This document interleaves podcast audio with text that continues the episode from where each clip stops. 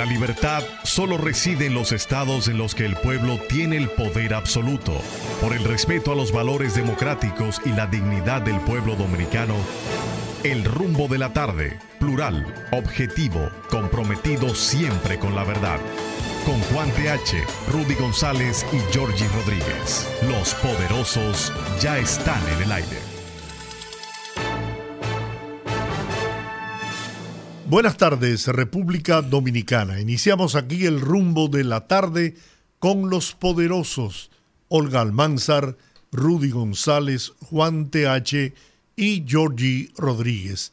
En la parte técnica, Sandy Guerrero y Juan Ramón Gómez. Estamos en Rumba 98.5 FM en la capital dominicana y Premium 101.1 FM en Santiago, la ciudad corazón para toda la región del Cibao. Buenas tardes. Muy buenas tardes, muy buenas tardes a toda la audiencia del rumbo de la tarde. Qué placer contar con su sintonía. Hoy, señores, lunes 28 de agosto, a ley de un fly para que se vaya agosto. Impresionante que quede tan poco tiempo para que casi estemos sacando el arbolito, don Rudy. Buenas ¿Eh? tardes. ¿Cómo que casi estemos sacando el arbolito? ¿Usted ya lo sacó? Se dio la orden. Baja que no me hacen caso. Se dio la orden. Muy rápido. Claro. Eh, buenas tardes, don Giorgio. Buenas tardes, Olga, Sandy, Juan Ramón, amigos que están con nosotros en esta hora, como cada tarde de de 5 a 7 de la noche. Eh, muchas informaciones en el fin de semana, como siempre eh, ocurre. Eh, los partidos, los tres principales partidos del sistema, la Fuerza del Pueblo, el PLD, el PRM, el PLD, el PRM, la Fuerza del Pueblo. estoy diciendo de una forma para, arriba y para abajo para que no, no vayan a entender nadie que estoy citando algunos de primero por razones de supremacía. Los tres principales partidos del sistema se dedicaron este fin de semana a desafiar la decisión de la Junta Central Electoral. Y como la palabra de la Junta Central Electoral es una palabra muerta, lo desafiaron, hicieron sus manifestaciones como si tal cosa. Y la Junta no ha dicho esta boca es mía. Yo creo que y venció el día 25 el plazo que daba la resolución claro, y hoy, por ejemplo, la Junta. Uno oye, por ejemplo, a, un senador, un senador oficialista, no lo quiero personalizar, pero un oficial que dice, yo, yo, yo vi la declaración y me quedé atónito el sábado en un noticiario. Dice él, bueno, la, la disposición de la Junta dice que sí, que quiten todos los afiches. Claro, si los otros lo quitan, yo lo quito. O sea, él está admitiendo que debe quitarlo, pero si los otros lo quitan, yo lo quito. Si los otros no lo quitan, ¿por qué lo voy a quitar yo? Eso no puede ser la actitud de un legislador, por Dios, de la República. Hacer un planteamiento de esa naturaleza. Eso es un desafío a la autoridad. Usted puede decir, caramba, yo creo que debemos hacerlo todos los partidos, debemos buscar un punto de avenencia, de conciliación, en una disposición de la Junta o hacer lo que hizo hoy los tres partidos que, por primera vez actúan como una alianza realmente con un documento de los tres, que no debieron haberlo hecho hoy, sino el día que se dictó la resolución. Haber ido ante la Junta e impugnar la resolución y decirle a la Junta, nosotros creemos que esto no procede por esto, por esto y por esto, y emplazar a la Junta a que revoque la, la, decisión. Ese es el camino institucional que hay que seguir, no desafiarlo. O recurrir ante el Tribunal Constitucional. Sí, pero lo primero que tú tienes que hacer es recurrir ante quien emitió, porque ese es el procedimiento. Usted, ellos le emitieron, usted recurre ante ellos. Ellos se niegan a lo que usted entiende que es inconstitucional, usted va al Tribunal Constitucional. Pues el procedimiento, pues lo dejaron para, para después que se venció el plazo y después que ellos hicieron el desafío. O sea, lo que te quiero decir hay, hay, hay, hay un, una, una, un, nivel de, de, de, desafío, esa es la palabra, desafío. ¿Y qué? Lo hacemos. Y eso no es bueno para un proceso. Porque, porque uno de, los, uno, uno de los renglones principales que debemos tener, todos los ciudadanos que participamos en un proceso, sea de una forma partidista, partidaria, o desde la, o desde la forma de elector, como somos todos los ciudadanos que somos mayores de 18 años, ese respeto a la ley, tiene que basarse en el respeto a la ley. Cada uno respetando la ley en lo que le concierne una acción del respeto de la ley. Pero aquí todo el mundo, todo el mundo se pasa por donde no se ve el sol, como se dice. Para decirlo bonito. Más bonito. Lo que, lo, que hace la Junta, entonces, eso no es correcto. La Junta tiene la obligación, tiene la obligación de establecer mecanismos, establecer mecanismos de consecuencias sobre la violación a las disposiciones que, que emane. Si la Junta se reúne y considera que realmente no es correcta la disposición que emitió, eso es una cosa. Si el Tribunal Constitucional por encima de ellos, Tribunal Superior Electoral, el Tribunal Constitucional establece que no procede lo que emitió, eso es otra cosa. Pero hay que cumplir las reglamentaciones establecidas en el marco de la ley, que es la forma institucional, institucional de dirimir los asuntos. Entonces yo creo que lo que hicieron los partidos este fin de semana volvió a ser un desafío y un desacato a la ley. Porque mientras tanto, mientras tanto, la disposición está vigente. Mientras no la derogue la Junta o no la derogue el Tribunal Constitucional, es una, es una decisión vigente tomada por un organismo institucional amparada en lo que ellos entienden que es la aplicación de la ley. Eso es así.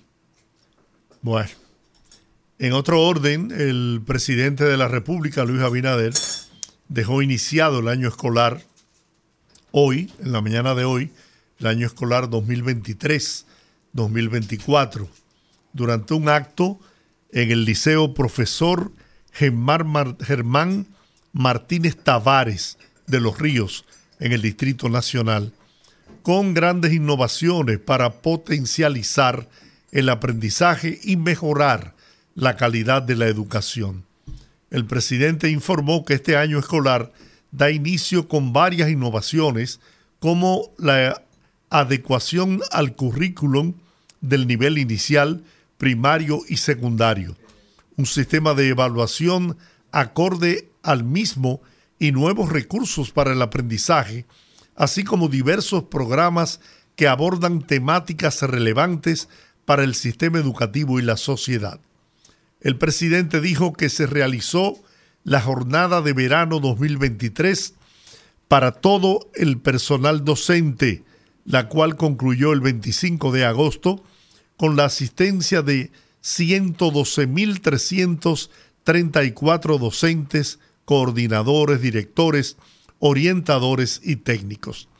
Destacó que se han elaborado 79 libros de texto en convenio con universidades, academias e institutos coordinados bajo la supervisión de la unidad editorial del MINER. El presidente informó también que a partir de este día 28 de agosto, hoy lunes, están disponibles en formato digital los libros de texto de los distintos niveles grados y áreas curriculares y otros recursos para el aprendizaje en la plataforma abierta del Ministerio de Educación. Asimismo, el presidente aclaró que hasta el momento se han distribuido 1.472.320 libros en todos los distritos y se continuará la entrega de los demás en los próximos días con una inversión aproximada de 1.200 millones de pesos. 350 nuevos politécnicos para el año próximo y la integración de más de 200 autobuses para el transporte escolar. Dijo el presidente también que dio instrucciones al Ministerio de Educación para iniciar la licitación para que el próximo año escolar sean integrados al sistema de educación dominicano 350 nuevos politécnicos en todo el país. Anunció que a través del programa de transporte escolar se integraron a partir de la mañana de hoy lunes más de 200 minibuses y guaguas para abarcar todo el Gran Santo Domingo. Buenas informaciones. Ahora, eh, todavía eh, prevalecen en el sistema educativo dominicano muchas de las falencias que se, que se eh, viven pregonando y que se pregonan hasta ahora lo que ha hecho el presidente. Muy bien, son anuncios de mejoras. Hay que ver en el transcurso del el año lectivo cómo se cumplen. Por ejemplo, no se ha dicho nada de las 704 escuelas deterioradas que no se han concluido y que desde hace años tienen un problema, eh, ¿cómo se llama? Un problema legal, no un problema legal. Resuelve el puño problema legal y dele para adelante a la escuela. Eso me parece a la, al caso de la, de, la victoria de las parras. Dele para adelante. Ya el gobierno no hizo una inversión. Termina y ¿qué van a hacer? Dejar que se deteriore más para que cueste más. A lo mejor, a lo mejor ese, ese es un motivo. Pero hay, hay ese tipo de cosas. Eh, todavía aquí se, da clase debajo de un árbol. Eso y eso y eso eso eso no, no, puede hablar de calidad de educación. Entonces, hasta ahora lo que se ha hecho son anuncios que me parecen muy buenos, parecen muy muy eh, eh, esperanzadores, pero hay que ver cómo redunda realmente en esa calidad de la educación que durante 10 años se ha tragado el sistema educativo a través del Ministerio de Educación el 4% del PIB de República Dominicana. Se habla de 400 mil y pico de millones de pesos que, que se ha tragado el sistema, cuya mejoría se ha visto solamente en aulas construidas y no en la calidad de la educación, donde todos los años tenemos el problema de los uniformes, donde todos los años tenemos el problema de los libros, las madres con la mano en la cabeza, con los libros, con los uniformes, con el transporte. Entonces, todo lo que se está haciendo, muy bueno. Vamos a ver, esperanzados en que todos estos anuncios se conviertan realmente en una mejor calidad de esa educación. Hasta el momento, vuelvo y digo, son buenas intenciones, son buenos anuncios y vamos a confiar en la palabra presidencial de que esto va a ser así. Mientras tanto, esas falencias sí son tangibles como el de las escuelas deterioradas, que no hay forma de que dé pie con bola, o las derrumban, o terminan con ellas, o construyen unas nuevas, o reconstruyen y rescatan las que están vigentes. El presidente informó también que como parte de las acciones en ejecución para el inicio del año escolar, se desarrolla a nivel nacional el concurso de oposición docente focalizado a través del cual se nombrarán 10.331 docentes para cubrir el mismo número de plazas vacantes. Es la primera vez que se abre esta competencia docente para los participantes especializados de las modalidades de técnico profesional y arte, dijo el presidente. En ese mismo orden, el presidente dijo también que hasta el momento se está culminando el proceso de evaluación de los 58.358 postulantes para la selección de las 10.331 plazas docentes. De igual forma informó que se ejecuta el plan de acogida a esos nuevos educadores que además participarán en un novedoso programa nacional de inducción conforme a la Ley General de Educación y el estatuto docente. Por último, el presidente destacó que el 23 de julio al 26 de agosto se han distribuido un total de 65.199 mobiliarios escolares y que actualmente se encuentran contratados casi 2 mil millones de pesos en mobiliarios escolares, los cuales están en proceso de recepción o entrega por parte de los proveedores. En miras de continuar mejorando las condiciones de los planteles educativos que por años estuvieron sin mantenimiento o reparación, se creó el programa de mantenimiento correctivo, techado de canchas y filtraciones de techos, con un presupuesto asignado en diciembre del 2022 a los distritos educativos de 3.400 millones de pesos para un alcance de 1.222 planteles educativos que se han estado interviniendo desde enero a la fecha.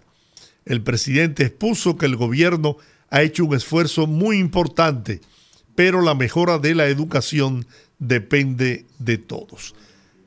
A mí lo que me llama la atención, además de todos esos anuncios que por demás son importantes y que comenzarán a, presentar soluciones ¿no? al problema de la educación en el país, es el hecho de que por fin la Asociación Dominicana de Profesores, la ADP, ha entendido que su papel es de trascendental importancia para la educación y formación de la juventud dominicana y después del acuerdo que suscribieron con el gobierno, pues se han integrado a ese propósito e incluso haciendo un llamado a los estudiantes, a los padres, a que desde el primer día se integren al sistema de educación en el país. Eso a mí me, me llena de tranquilidad, porque si no hay un acuerdo, si no hay una voluntad de los profesores y maestros en el país. El, el, gobierno podrá hacer todos los esfuerzos que quiera, pero la materia prima son los maestros. Yo creo que vamos a, hay que pedirle a Dios de que esa disposición, esa conciencia del, de la Asociación Dominicana de Profesores le dure lo suficiente o no, no se le atraviese en la cabeza otras ambiciones económicas para volver con su agenda anterior. Esperemos que ese acuerdo que se hizo con la presidencia le sea suficiente por lo menos para seis meses sin conflicto, porque aparentemente la tranquilidad en el sector educativo tiene precio. Y como le llegaron al precio, pues aparentemente están tranquilos por el momento. Esperemos que así sigan. Y en relación a lo que establecían del tema del sistema educativo poderosos, miren, yo creo que nosotros hemos sacado malas notas en materia educativa. Nosotros venimos arrastrando una situación. Evidentemente no es una situación que le corresponde a un solo gobierno. Siempre lo he dicho y, lo repito. Sin embargo, estoy de acuerdo con el planteamiento que hacía don Rudy respecto de cosas que se pueden resolver que no se han resuelto. Por ejemplo, en la actualidad, y lo, y lo hablo desde la experiencia porque lo estoy viviendo en este momento, Poniendo un ejemplo, mis hijos estudiaban de manera virtual en una escuela de la Red de Educación de Estados Unidos que, que tiene varias escuelas en América Latina certificadas. En el caso de mis hijos, estudiaban en una que era de, de Guatemala, que estaba unida a esa red, que podían estudiar en casa todo el día. Este sacrificio lo hacíamos como parte de un plan para que mis hijos tuvieran acceso a una muy buena educación porque eh, se quedaron con muchas lagunas del proceso de educación virtual que vivimos aquí en República Dominicana tras la pandemia. Y como esa, todas esas lagunas se habían quedado, pensábamos que esta medida iba en cierta forma a resarcir esa deficiencia que, que se dio en ese periodo especial. Sin embargo, producto precisamente de, del interés de mis hijos de volver a la presencialidad, a tener contacto con sus amigos y eh, tener una educación un poco más clásica, pues nos vimos forzados a volver a buscar cupo en las escuelas para que ellos pudieran estudiar de manera presencial. Pues resulta que hay un gran problema de cupo, porque parecería que la disponibilidad de aulas y escuelas y la expansión de las escuelas ya existentes no va al mismo ritmo de la necesidad o el crecimiento de la población estudiantil. Eso es sumamente grave. ¿Por qué? Porque ahora tenemos una gran cantidad de padres y madres que están eh, revisando todos los centros disponibles para ver dónde encuentran un cupo y el año escolar comenzó hoy. Y lo digo porque efectivamente, y es algo que aplaudo, aunque es una, una medida bastante positiva, también es una medida resultado quizás de un poco de, falta de planificación, pero la medida es exitosa, la he probado y voy a hablar de ella. El Ministerio de Educación puso, eh, informó sobre un correo electrónico para aquellas personas que se encuentren en este proceso de encontrar cupo en algún centro estudiantil después que hayan ido a varios centros buscando espacio para sus hijos, pues puedan escribir a este correo electrónico dando las informaciones básicas de sus hijos, curso, edad, padre, madre, padre, madre o, tutores, eh, informaciones como esa, para ellos reubicar a los estudiantes y que puedan comenzar el año escolar. Pero como digo, ya el año escolar comenzó hoy y hay miles de personas que están en esa situación. Yo he utilizado el correo, estoy en ese proceso también, como les dije, producto de pasar de un sistema virtual eh, de educación al presencial, pues eh, eso resulta que está afectando, como ya dije, a miles de personas en el país. Personas que en este momento todavía no saben en cuál centro van a inscribir a sus hijos. Y yo creo que lo hemos comentado aquí también en muchas ocasiones, el tema de la planificación. El hecho de que incluso ayer, este fin de semana, el presidente en su agenda intensiva de los fines de semana de inauguración, de obras, yo creo que es también una evidencia de que el crecimiento de la población estudiantil va mucho más acelerado que la disponibilidad de aulas y tenemos que mejorar en ese sentido. Claro está, hemos discutido abiertamente e insistentemente sobre el tema de la calidad educativa en República Dominicana, tanto así que considero que las mediciones que se hacen constantemente eh, evidencian que tenemos una situación con eso pero yo siento que como pasa con mucha frecuencia en República Dominicana, aquí todo es reuniones, comisiones, em, eh, panel de expertos, pero que con muy poca frecuencia uno ve que se pasa de la teoría a la práctica. Y yo creo que lo, lo, tenemos que hacer. En algún momento tenemos que juntar a todos los sectores, al sector público, al sector privado, al sector empresarial, la gente de Educa, grandes profesionales del área de educación y planificación que tenemos en República Dominicana, los partidos políticos para hacer un gran pacto un pacto por la educación, no como el que ya tenemos, porque ya hemos hecho varios pactos por la educación, pero un pacto que esté fuera de la política. Eh, y conjunto con el tema de salud y con el tema de educación y temas que, que son urgentes al, al, país, que no podemos estar teniendo este tipo de, discusión, de discusiones a esta altura del juego, en donde en muchos otros países del mundo se están teniendo discusiones más elevadas de elementos de mayor, de mayor envergadura para una sociedad. Nosotros todavía estamos en discusiones básicas como la salud y la educación. Entonces, tenemos que ponernos ponernos los pantalones y las faldas también para abordar este tema de manera urgente, porque ya no aguanta más, no podemos darnos el lujo de simplemente hacer trabajo de relaciones públicas con situaciones que están ahí guardadas, que no avanzan.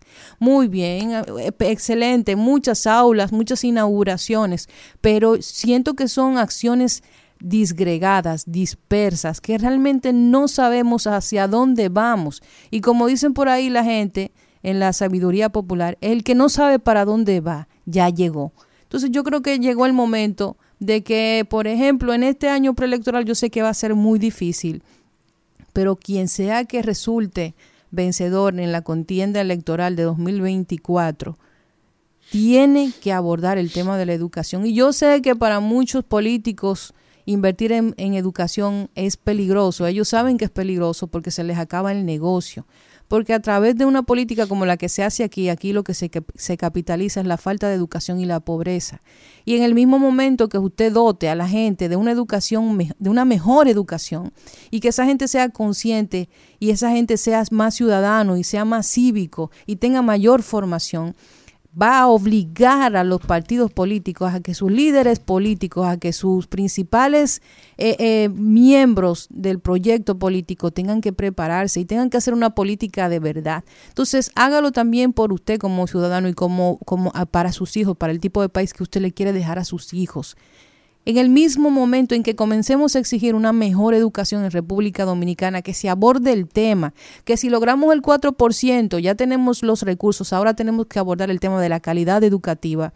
Eh, si no hacemos esas exigencias, vamos a someter a las generaciones que vienen al mismo sistema que impera en este momento. Gente sin educación, sin capacidad de criticar, gente que solamente visualiza el mundo en colores de partidos y que no tiene la capacidad para transformar su realidad porque no tiene las herramientas. Entonces yo creo que ya llegó el momento de seguir eh, de dejar de, darle largas a ese tema y hacer un pacto fuera de la política por la calidad de la educación. Hay un, hay un aspecto que se ha criticado desde los primeros inicios del gobierno y es el aspecto de la comunicación. Parece que hay una luz ahora al final del túnel. La Dirección de Estrategia y Comunicación Gubernamental, DIECON, y la Presidencia de la República presentaron la nueva plataforma de comunicación La Semanal con la Prensa. Una serie de conferencias presenciales que tendrá lugar todos los lunes a las 4.30 de la tarde en el Salón de las Cariátides, que comenzó hoy, 28 de agosto. Esta iniciativa, impulsada directamente por el presidente Abinader, tiene como objetivo principal abordar temas específicos de su gobierno, centrándose en resultados, planes y temas específicos de relevancia nacional. Además de su formato presencial, la semanal con la prensa se va a transmitir en vivo a través de plataforma streaming YouTube, permitiendo así una mayor accesibilidad y participación de la ciudadanía desde cualquier punto del país y del exterior.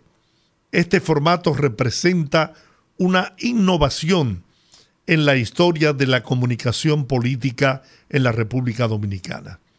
La dinámica de estas conferencias estará dirigida por el presidente de la República, Luis Abinader, quien estará acompañado por funcionarios gubernamentales cuyas responsabilidades se alineen con los temas a discutir en cada sesión. Asimismo, se contará con la presencia de invitados especiales de diversos sectores, ampliando así el espectro de discusión y participación. La semanal con la prensa será el nuevo espacio para que el presidente Luis Abinader tenga un diálogo permanente con la prensa, beneficiando directamente a la ciudadanía. Esto dijo Homero Figueroa, vocero de la presidencia, al enfatizar que este gobierno se ha esmerado en mantener un diálogo abierto en todo momento con los ciudadanos y la mejor forma de lograrlo es con la prensa, quienes serán los invitados de honor cada semana en el Palacio Nacional. Los representantes de los medios de comunicación interesados en asistir o recibir más detalle sobre la semanal con la prensa pueden ponerse en contacto con la dirección de prensa del presidente dirigida por Daniel García Archival. Bueno, se había criticado mucho la política comunicacional del gobierno y yo creo que es una medida excelente. Y yo lo había dicho hace tiempo de la necesidad de que no solo el presidente, los ministros responsables de cada una de las instituciones que tienen a su cargo la ejecutoria de las políticas públicas se tuvieran contacto con el pueblo y que se, se hiciera este tipo de evento, sino quincenal, mensual, donde cada ministro pudiera exponer las realizaciones que se han puesto en ejecución, que han concluido y que están en proceso de, construcción. Me luce una magnífica idea, lo aplaudo, la reconozco como una buena iniciativa y ojalá eh, logre el objetivo que el presidente se ha propuesto y es de tumbar todas esas mentiras, engaños, toda esa falsa, esa creación de, de una falsa percepción fundamentada en la mentira, en engañar al pueblo, en engañar a la gente. Son las 5.32, tenemos que ir a la pausa, regresamos en breve. Fogarate en la radio con Ramón Colombo. Se titula Eso está sospechoso. Que Luis Abinader, presidente de esta especie de república, autorizara que Jean Alain, preso por corrupción con todas las agravantes, ejerza su profesión de abogado mientras llega su condena, si es que llega, que Miriam Germán, procuradora general disque independiente, aceptara eso, sabedora de que Jan Alain solo puede ejercer como defensor de su propia causa, que el Colegio de Abogados no se manifieste, a pesar de que a miles de sus miembros antes se les negó ese insólito privilegio. Por eso se justifica que los dominicanos se expresen. Eso está muy raro, es decir, políticamente sospechoso. Fogarate en la radio con Ramón Colombo.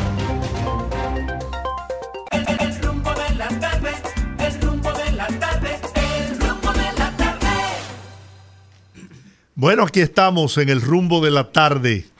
Tenemos un plato fuerte siempre con un amigo nuestro, senador de la República, que está dando un salto. Dice él que para bien, ¿no? Me refiero al senador de la provincia de Elías Piña, eh, Iván Lorenzo, un piquito de oro. ¿eh? Gracias.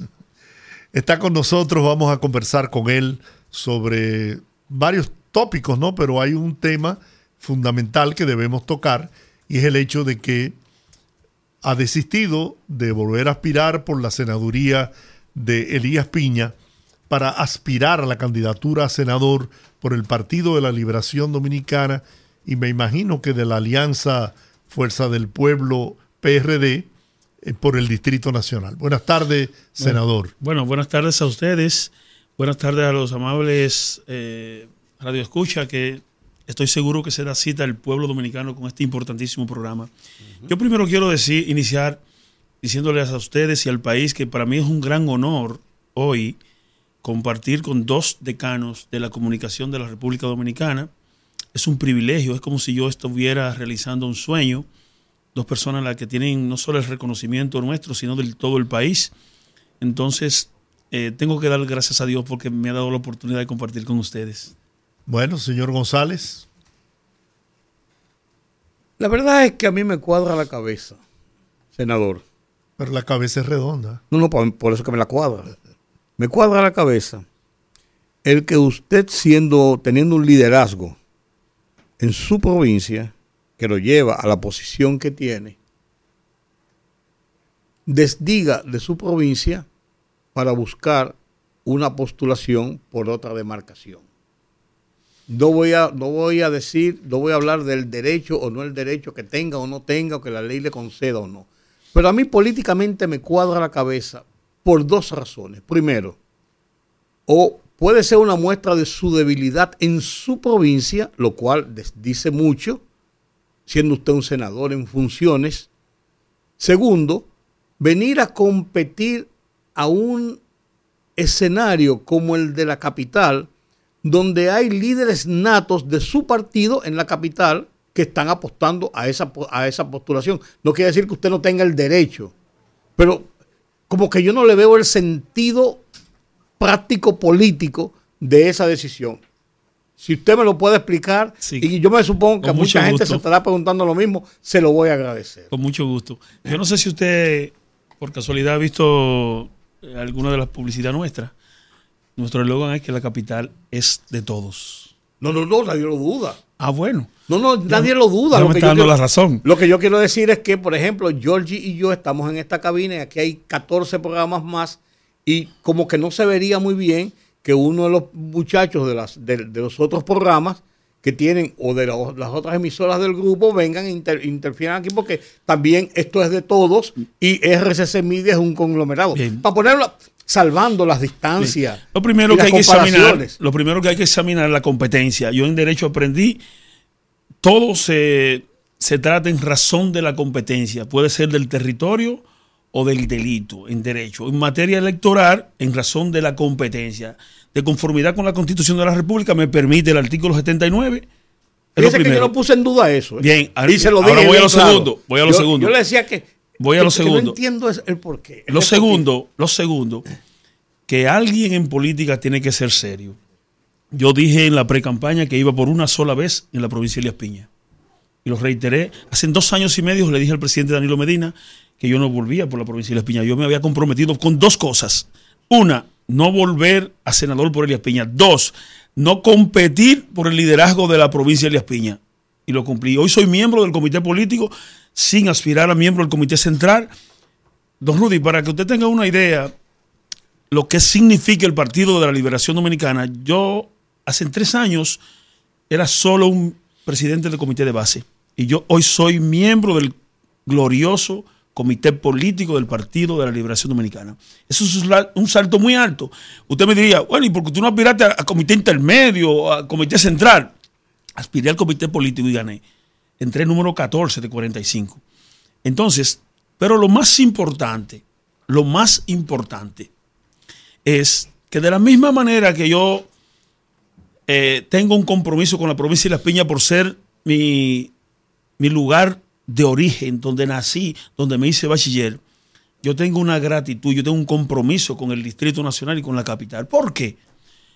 Porque yo tengo que retribuirle a ambos lo que en parte yo he recibido como beneficio social. Yo he vivido más en la capital que en Elias Piña.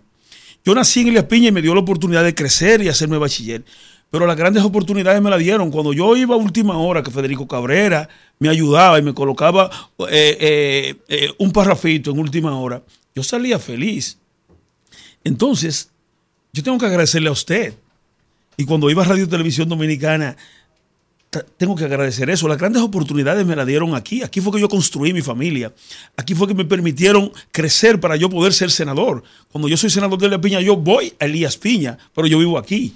Yo tengo 36 años que este Distrito Nacional me lo ha dado todo. Me dio una gran familia, me dio un nombre, me permitió representar. Es decir, me hizo una figura. Entonces, de la misma manera que yo tengo que retribuir lo que en parte he recibido como beneficio social en la provincia de Las Piñas por haberme permitido nacer, haber nacido allá y crecer, así mismo lo tengo con muchos dominicanos que viven aquí en el Gran Santo Domingo, sobre todo en el Distrito Nacional. Entonces, yo tengo un compromiso. Número tres, yo tengo la responsabilidad de recuperar la plaza del Distrito Nacional. Históricamente ha sido del Partido de la Liberación Dominicana. Sobre todo, yo tengo que ganarle a Farideh 70-30. Ellos, cuando el populismo estaba de moda, desconsideraban a mis compañeros que eran funcionarios, en ocasiones injustamente. Y yo me he puesto como principio número uno y fundamental ganar el Distrito Nacional. Con tus explicaciones, yo te las acepto. Lo que pasa es que yo no, yo no las entiendo o no las entendí y por eso quería preguntártelo a ti. No, y se lo agradezco. Porque, si, se la pregunta a Georgie, si se la pregunta a Georgie, Georgie quizás no pero tiene ahí, los por qué que tú me, me Hay una cuarta razón. Ah, todavía vamos arriba. Mire, históricamente el Distrito Nacional es una plaza de un perfil como muchos de los que peyorativamente me tratan han señalado. Yo tengo el compromiso no, pues yo no le he tratado. No, yo lo sé, usted no. No, no, para nada, para nada, de por Dios. Ese no es su nivel. Está muy por encima de ahí. No. Ahora, yo tengo el compromiso de romper con eso. Yo tengo la responsabilidad, como lo dice en Elia Piña.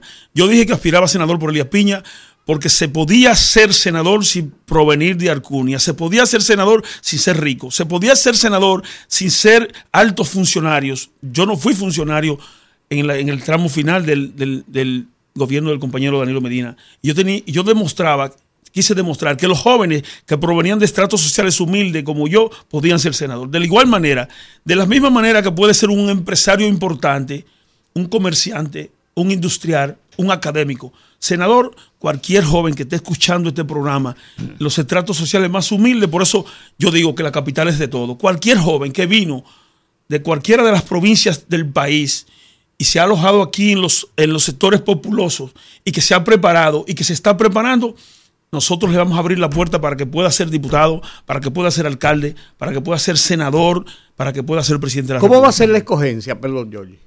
Allá eh, eh, la candidatura está reservada en mi, en mi eh, la alta dirección puede decidir como quiera. Perfectamente, mañana, el, miércoles, tenemos una reunión del comité político pueden decidir el comité político como puede ordenar que se haga una encuesta. Entonces, eso es una decisión que la tiene el, comité político del PLD. No, no tiene, no tiene protocolo. Puede elegirla como quiera. Está, reservada. Está reservada. Es lo que quiero decir, está reservada. Sí, así es. ¿Y quiénes más aspiran?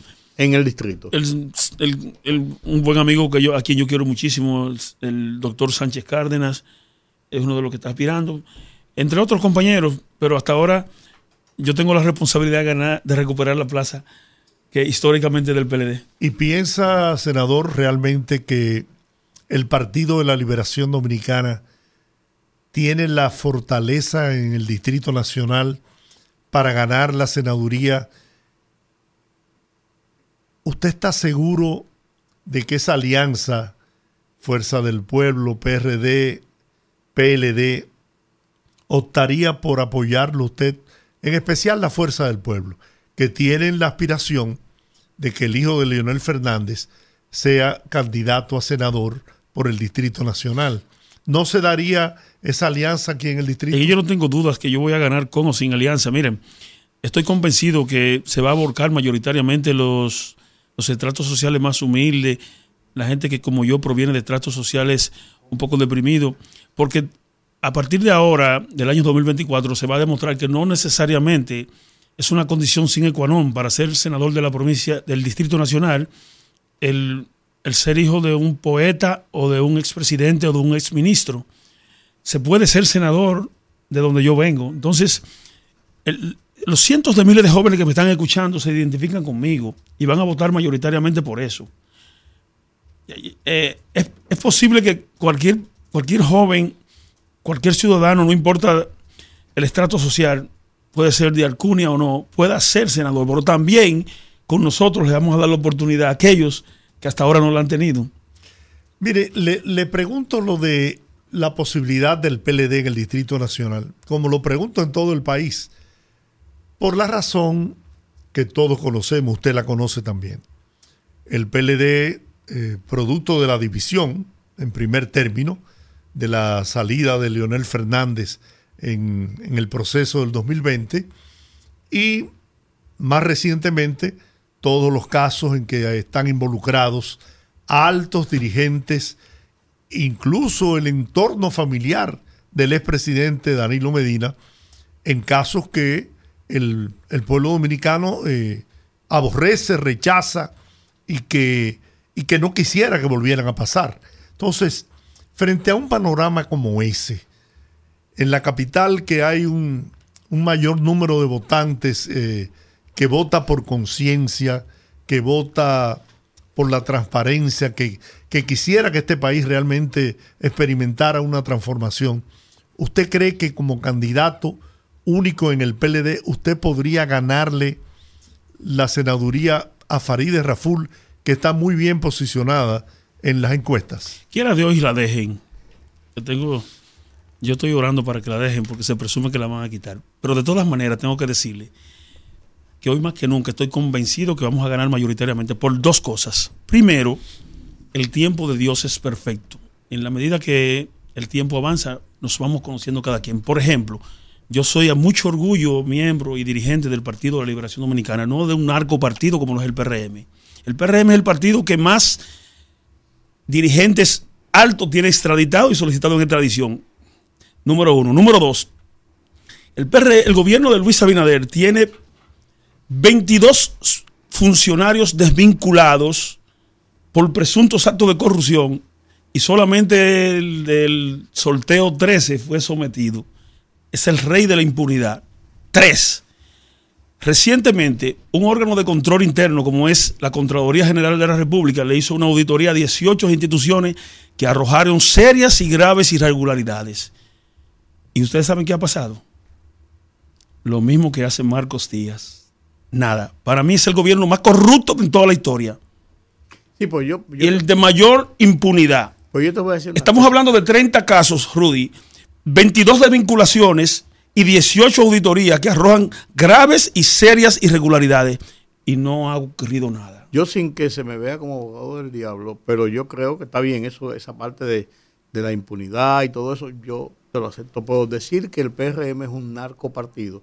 Yo creo, yo personalmente, yo creo que es un poco... Un exceso. Sí, yo creo que es un poco, bueno, pero yo, excesivo. Yo creo que lo otro de la impunidad, yo lo, asumo más. Pero un narco partido porque haya algunos legisladores, Bueno, sí, lo que te quiero decir, puedo decir que una, una estructura como un conglomerado, decir que es un narcopartido. Es que, es que ningún partido había tenido tanta gente vinculada al narcotráfico como el PRM. Okay. Y el rumor público acusa, acusa que llegó del dinero del narcotráfico y nadie lo desmiente. Entonces, yo pienso, yo pienso que el PLD, el tiempo le ha dado la razón a eh, lo que tenemos que hablar es realizaciones. Por ejemplo, hoy la economía está decreciendo con relación a otros años. Hoy nosotros tenemos un presidente que se, se consigna 33 mil millones de pesos en el presupuesto para la presidencia de la República y en el presupuesto reformulado que nosotros vamos a conocer mañana se consigna 4 mil millones más. Este es el único gobierno que nunca ha podido ejecutar el 50% del gasto de capital. Eh, nosotros vimos en los medios de comunicación una celebración porque habían, habían logrado ejecutar el 48% de lo que se consignaron para gasto de capital. Y lo que hacen es abusivamente transferir los fideicomisos y no se sabe a dónde va ese dinero. Es el gobierno menos transparente de toda la historia de la República Dominicana. Pero también es el gobierno que más ha invertido en obras sociales en beneficio del pueblo dominicano. Eso usted no lo puede negar. En, ¿A cómo estaría el gas, el, el galón de, de, gasolina, de gasoil, el GLP que utilizan los hogares dominicanos? ¿A cómo estaría la, la tarifa eléctrica del sistema eléctrico del país? ¿A cómo estarían costando los principales productos alimenticios de la canasta familiar? si el gobierno no hubiera invertido en subsidios más de 84 mil millones de pesos. Mire qué pasa. Lamentablemente la economía ha descrecido porque la gente tiene temor a salir a las calles a consumir. Nunca como antes había un nivel de violencia y delincuencia en las calles. Ya prácticamente Luis Abinader ha tirado la, la toalla como, como director de la policía en funciones de los lunes, ya no está yendo.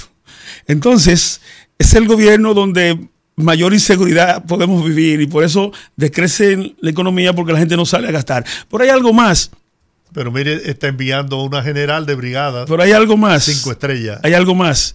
Mire, usted me hablaba de la tarifa eléctrica. Nunca como antes, más de 10, más de 25 mil ciudadanos están yendo a Protecon a ver qué pasa con la energía eléctrica. Yo en estos días acompañé a una señora que me pidió a la Pegase, donde yo fui director de la Procuraduría Eléctrica. Yo fui a acompañarla porque ella estaba sorprendida con la alta eh, tarifa que le había llegado. Nunca como antes los dominicanos estaban pagando por los apagones como ahora. Entonces, Pero no, ahora los apagones son o por averías o por mantenimiento. Antes eran financieros en donde al Estado dominicano le costaban cientos de millones de dólares de intereses pagados por mora.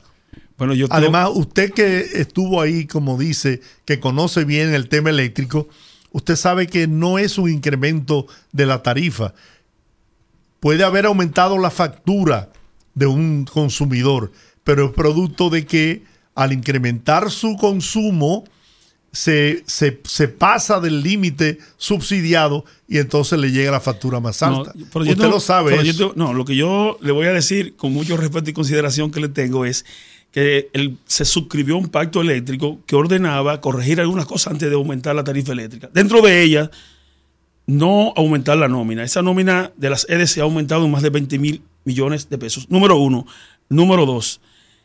Ordenaba quitar, eh, eliminar algunas instituciones que eran eh, pudiéramos decir, elefantes blancos, como la Comisión Nacional de Energía, al todo lo contrario, ahí han llevado, eh, ha servido como para eh, el, el, paquete que le dan a los tránsfugas. lo que es Supérate, que para mí es un vertedero, ahí es que va todo, todo el que se compre, ahí que va. Nadie ha tenido más escándalo que Supérate. Entonces, todo lo contrario, hemos aumentado la nómina de instituciones que supuestamente debieron estar eliminadas, como el CEA, el, la Comisión Nacional de Energía, entre otras. Entonces, lo que, ha, lo que ha hecho este gobierno, lo que había planteado en su programa de gobierno es hacer todo lo contrario. Por eso no hay posibilidad que Luis. Pero, y yo le tengo algo para que ustedes vean no, lo que yo es. Yo le quiero hacer una pregunta antes de pasar a. Sí. ¿Y cómo si usted tiene todas esas pruebas y documentación? Usted no se ha, se ha constituido en parte y ha ido a los tribunales de la República a someter a todos esos puedo traer los turnos, que es lo que yo puedo hacer. Yo tengo una función de fiscalizador, yo tengo una función de representante. Sí, pero usted también como ciudadano puede ir a los tribunales. Para, que usted tenga una idea, lo que se llama un gobierno que se está cayendo, esto se agarra hasta de una mata de raqueta, que decimos allí que le apilla. Miren, presidente Abinader reconocido por la Unión Internacional de Oficiales y Civiles. Eso es una vergüenza nacional. Palacio mandó esa, esa nota. Ese es un grupo de, de pitrincheros que le reunió el cónsul dominicano de Nueva York al presidente y le hace un reconocimiento de que por la labor que ha hecho en la Policía Nacional en la reforma, porque cambiaron el uniforme. Eso es una desconsideración al pueblo dominicano. Cuando yo me metí, cuando yo accesé a Google a buscar dónde estaban, no existen. Eso, eso, es lo que se llama un gobierno que se está cayendo, que se quiere agarrar de cualquier cosa, del bulto, a la llanta y el movimiento. Entonces así no se gobierna un país. Y yo le decía, bueno, si están tan enllavados los Estados Unidos, ¿por qué permanecemos con las alertas que Estados Unidos y Canadá tienen para que sus ciudadanos no vengan aquí por los altos niveles de violencia? Pero hay algo más. En esta semana hay una reunión importante cuyo invitado de honor, huésped de honor en la Casa Blanca, el presidente de Costa Rica a una reunión que sí el empresariado dominicano necesitaba que la represente su gobierno. ¿No está invitado Luis Abinader? Sin embargo, a Luis Abinader lo invitaron a formar la trilogía de países eh, Desarrollo en Democracia y él fue la figura encargada de agrupar a los demás en ese está Costa Rica, Panamá y Ecuador. Bueno, por ahí que Pero él fue la, la, figura. No, la figura de uno de Costa Rica. No, no, es el ahora, bueno, el de Costa Rica ahora, pero quien, quien orquestó ese, ese grupo fue el, presidente. En el pasado, ahora no fue ni siquiera invitado. Pero bien, estamos cambiando. Lo que yo quiero decirles a usted es que, mire, nosotros vamos a conocer mañana el presupuesto reformulado. Ojalá y que el gobierno piense en los dominicanos de a pie y que podamos hacer el ajuste por la inflación. Ya se colocó 33 mil millones de pesos en la presidencia más en el año 2023. Se está colocando 4 mil millones más. Ojalá que aprovechemos esto, porque, por ejemplo, el gobierno se consignó 155 mil millones en gasto de capital, no ha podido ejecutar la mitad, pero se está poniendo, se está poniendo 8 eh, mil, alrededor de 8 mil millones más en el gasto de capital. No, 38 mil millones más, 37 mil millones más. Y yo le pregunto a ustedes, ¿qué tiempo en cuatro meses no va a gastar, no va a poder ejecutar 100 mil millones? ¿Qué tiene escondido el gobierno de Luis Abinader que no es transparente con el pueblo? Para que su mayoría mecánica que tiene en el Congreso le pueda aprobar que aun cuando no pudo ejecutar la mitad en ocho meses, va a ejecutar algo más de la mitad en cuatro meses. Es un gobierno que no es transparente se está consignando para el gasto de capital 38 mil millones más de los 155. Estamos hablando que en cuatro meses él pretende decirle al país la mentira de que va a ejecutar alrededor de 100 mil millones. Va a ser lo mismo que hizo dos años anteriores, transferir a los fideicomisos para gastarlo sin el conocimiento de la población. Eso no es transparencia.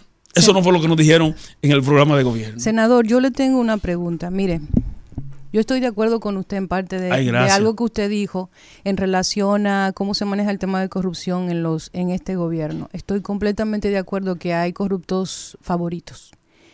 Pero realmente usted cree que este ha sido el gobierno más corrupto que tiene la historia reciente dominicana. No, lo digo por lo siguiente. Nosotros tenemos temas pendientes como la salud, la educación, temas que están ahí, que por ejemplo en el caso de la salud hay un, régimen especial solo para los legisladores, ya que el sistema para todos los ciudadanos es tan bueno que tuvieron que sacar a los legisladores y hacer un, un elemento aparte. Mi mamá murió en un hospital dominicano y cuando mi mamá murió gobernaba todavía el PLD. En ese momento, cuando mi mamá la, la aceptaron en ese hospital, a mí y a mis hermanos nos mandaban a buscar lo que se iba a usar en ese hospital. Sin embargo, tenemos varios funcionarios que estoy de acuerdo con usted, deberían haber más también de, este, de esta gestión, pero tenemos varios funcionarios del gobierno del PLD que están sometidos por corrupción. ¿Usted cree que realmente debe sentirse seguro de cuál es el gobierno más corrupto entre el PRM y el PLD? Mire, yo pienso que todavía aún falta más acentuar la lucha en contra de la corrupción y del narcotráfico y el dinero del narcotráfico en la política dominicana. Sin embargo, yo tengo que decirles a usted, por ejemplo, vamos a tomar como referencia el último caso. José Ramón Peralta está recluido en una cárcel porque un ingeniero dijo que le dio 50 millones de pesos para campaña. ¿Cierto? Pero Ángel Loco dijo que le dio 400 a Luis Abinader. Y estamos cambiando no pasó nada. ¿Qué quiere decir esto? Que cuando usted utiliza, cuando usted pone al servicio, como es el caso de este gobierno, que pone a la magistrada Jenny Berenice Reynoso al servicio de un proyecto político como el proyecto reeleccionista de Luis Abinader, todavía esta sociedad no tiene la madurez y la sabiduría para conocer que un proceso que esté en la justicia y que esté en una fase de investigación no son delincuentes. Ahora, quien habla fue procurador general. Busca mi historia. Que está ahí, usted se pente. Yo sometí a todo el que violaba la ley. Yo no tenía vacas sagradas. Ahora bien, yo respetaba la dignidad de una persona objeto de una investigación. Yo no ridiculizaba a su familia. Yo no abusaba.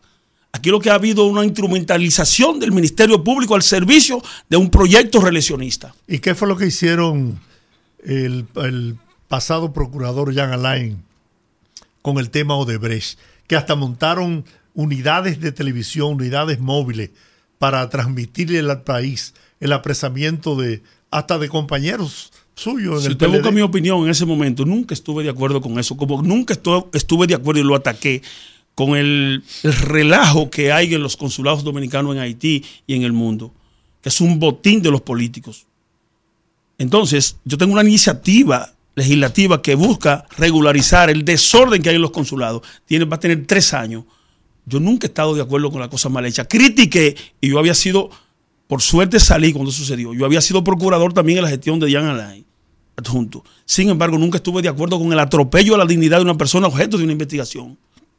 Usted no puede mandarlo como se transmitía en vivo cuando el populismo estaba de moda para exacerbar el sentimiento de un pueblo, como que son delincuentes cuando son objeto de una investigación, hasta que usted no logra una condena definitiva. Yo le digo a una persona que usted es delincuente o no es delincuente cuando ha habido una condena, cuando un juez ha habido una condena firme que dice que usted es delincuente. Entonces, con esto se ha jugado. Y mire, fíjese para que usted vea la cosa de la vida.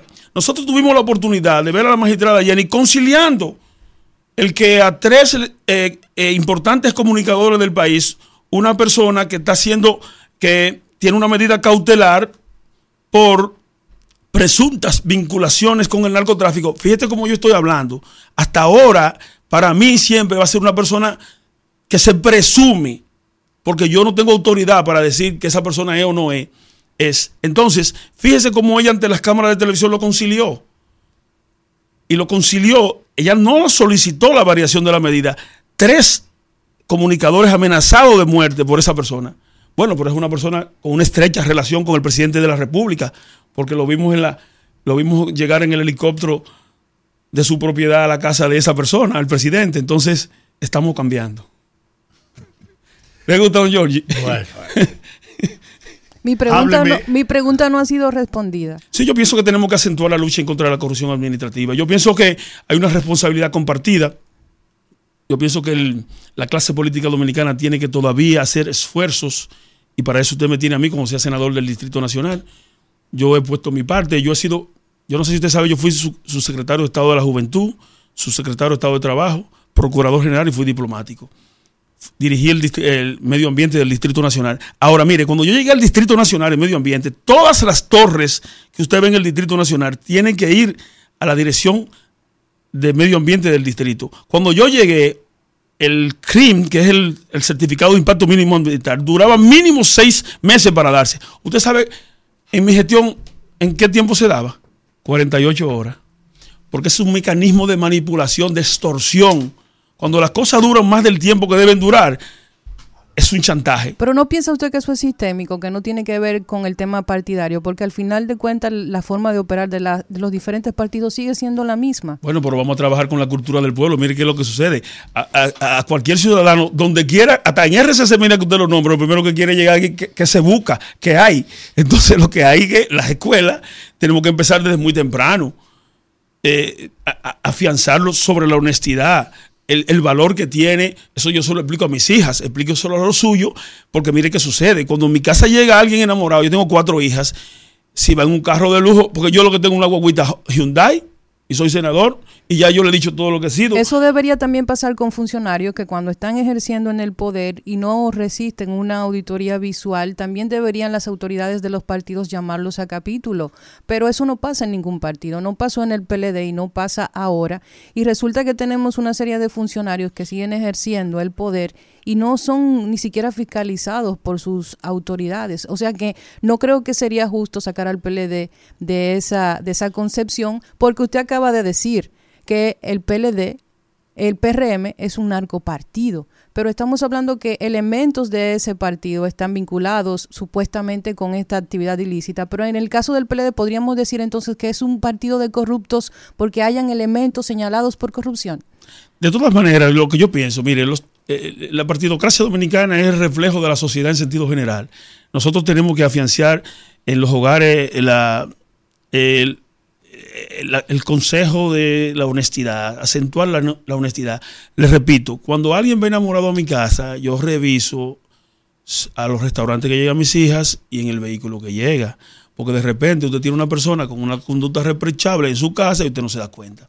Todos tenemos que ayudar a eso pero la partidocracia es el reflejo de la, de la sociedad en sentido general. Finalmente, senador, ¿Me van a Una, candidatura, una candidatura a senador en el Distrito Nacional tiene un alto costo. claro que sí. ¿De dónde usted obtendrá los recursos para poder optar por esa candidatura a la senaduría del distrito? Los empresarios, los comerciantes, los industriales que quieren un senador de verdad un senador de verdad. Y después no le cobran senador. Un, no, si el senador de verdad se respeta, eh, usted manda sus señales. Si el senador de verdad se respeta, porque también los empresarios quieren eh, un juego transparente y claro, no quieren prácticas desleales. Una de las cosas que yo más acentuaba en la lucha contra el robo de energía era que no haya competencias desleales que si usted tenía un saloncito y se robaba la energía eléctrica, usted podía hacer el peinado más barato que la otra que no se roba la energía. De igual el empresario. Entonces, de los empresarios, los industriales, los comerciantes y los ciudadanos que quieren un senador de verdad, que no sea un senador incoherente, que no sea un senador que se parezca más a el que está observando los juegos de dominó, que se la sabe toda y cuando entra a jugar no pega una. Gracias, senador. Bueno, senador, muchas gracias. Gracias a ustedes. Iván Lorenzo, senador por Elías Piña, aspira a la candidatura a senador del Distrito Nacional por el Partido de la Liberación Dominicana. Gracias a ustedes. ¿Lo apoyará usted en la Fuerza del Pueblo? Yo, ojalá que me pueda apoyar, pero si no, como quiera, yo voy a ganarle.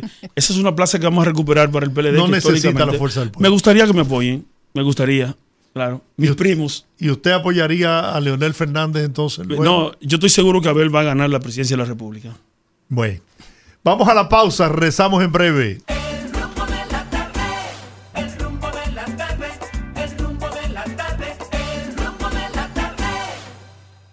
Bien, estamos de regreso en el rumbo de la tarde. lo van a sacar? Señor Juan TH se integra en este momento. Buenas tardes. Yo tengo que dejar el periodismo obligatoriamente. Dejar este programa también. Porque yo no hago nada. ¿Cómo yo voy a entrevistar a un carajo como que estaba aquí? Que es una rática. No tiene calidad para venir a hablar de nadie aquí. De nadie. Absolutamente de nadie. Y de acusar que este es el, el gobierno más corrupto de la historia del país.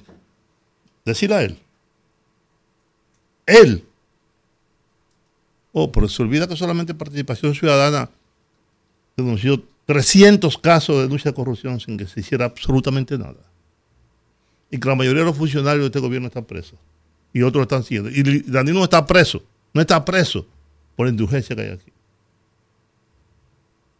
Yo estaba escuchando a ese tipo hablar. Y es verdad que, el micrófono no aguanta todo. Y es verdad que, las palabras no aguantan todo. Lo que él debió decir es que él va a perder en Elías Piña si se presenta como candidato. Que no gana. Y ahora la Junta Central Electoral está investigando las, las mudanzas. Porque aquí hay dos o tres provincias que se ganan desde la capital se alquilan las guaguas, mandan a la gente a que cambie de dirección de domicilio para que puedan votar en esos pueblos. Que con 3.000 votos tú ganas. Pero tú calculas cuánta gente debe trasladar, cuánta gente debe cambiar de dirección para después mandarlos a unas guaguas a votar. Eso hace mucho que se hace. Claro que sí. En Pedernales, en la provincia fronteriza. Pequeñas, en las pequeñas. sí, en la provincia fronteriza, que son las más pequeñas, donde la gente se ha ido. ¿no? Pero yo tengo los números de lo que está pasando con Elías Piña. Y si él se presenta en Elías Piñas, pierde mucho a poco. En Elías Piña.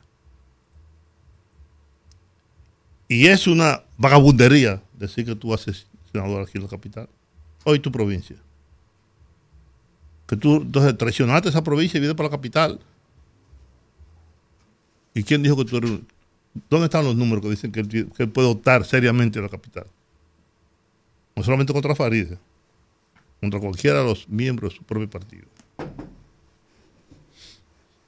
Como si él fuera la gran vaina. El gran líder va a dejar su provincia para venir a salvar a la capital.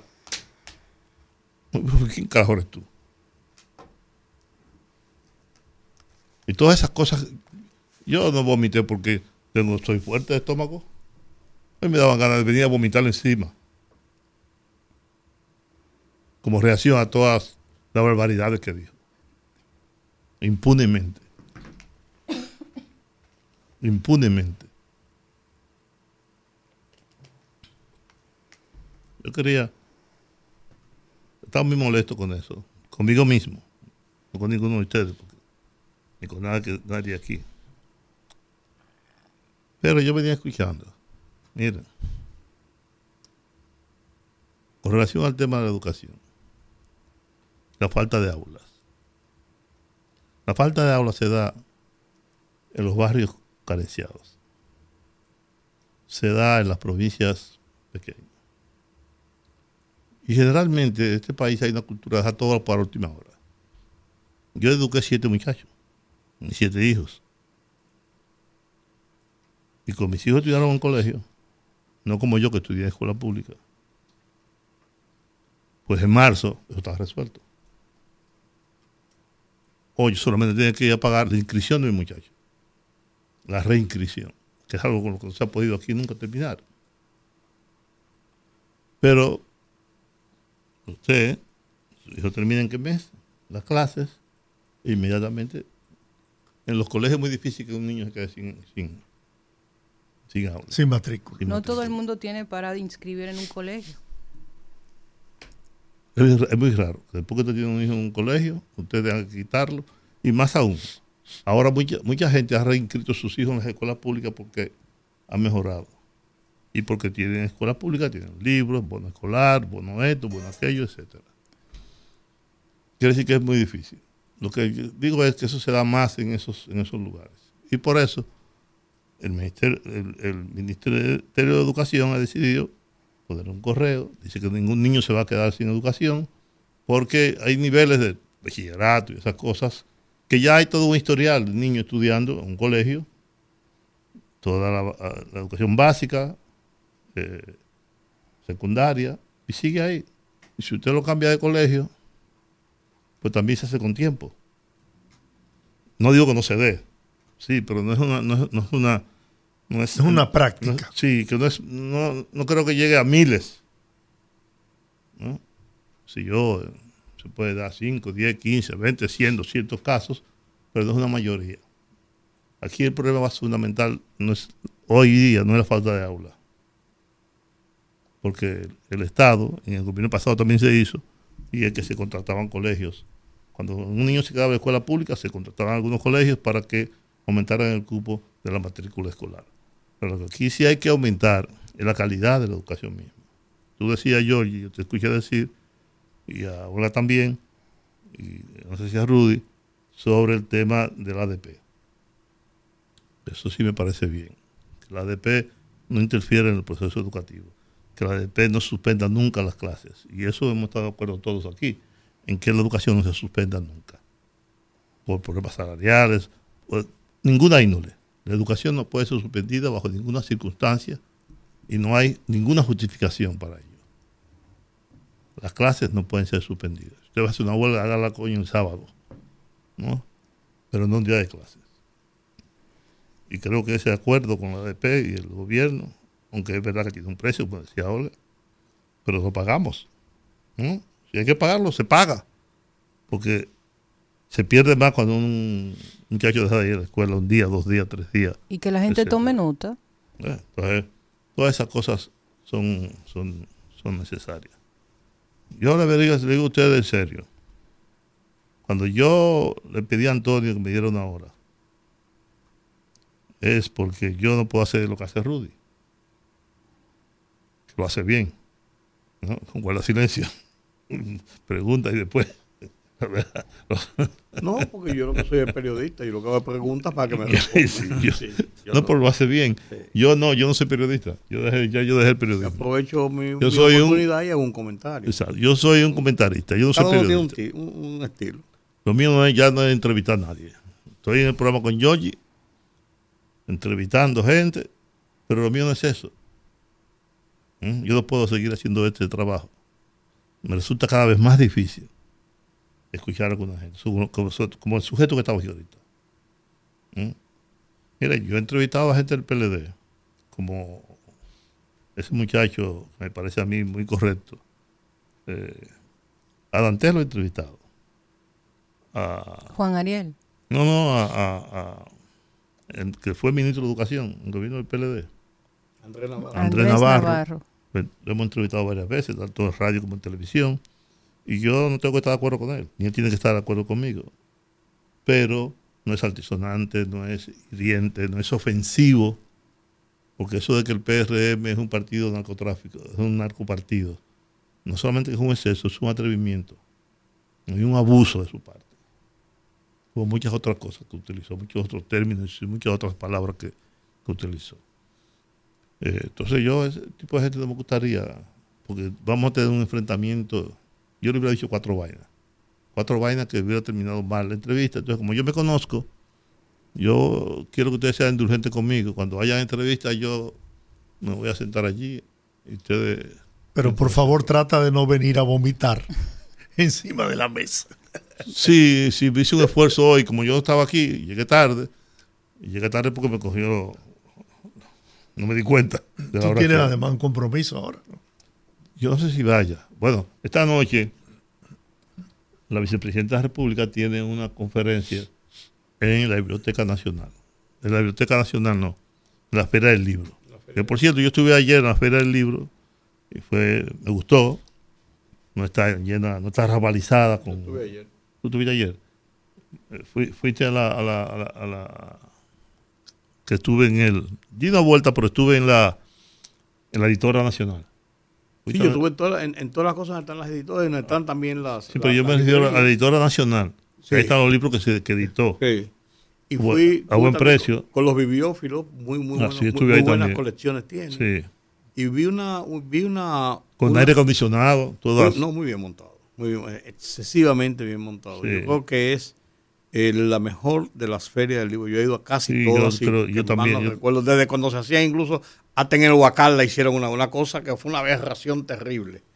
Eh, pero también participé en una, participé no, me, me, detuve a oír una exposición sobre el tema de la UNESCO.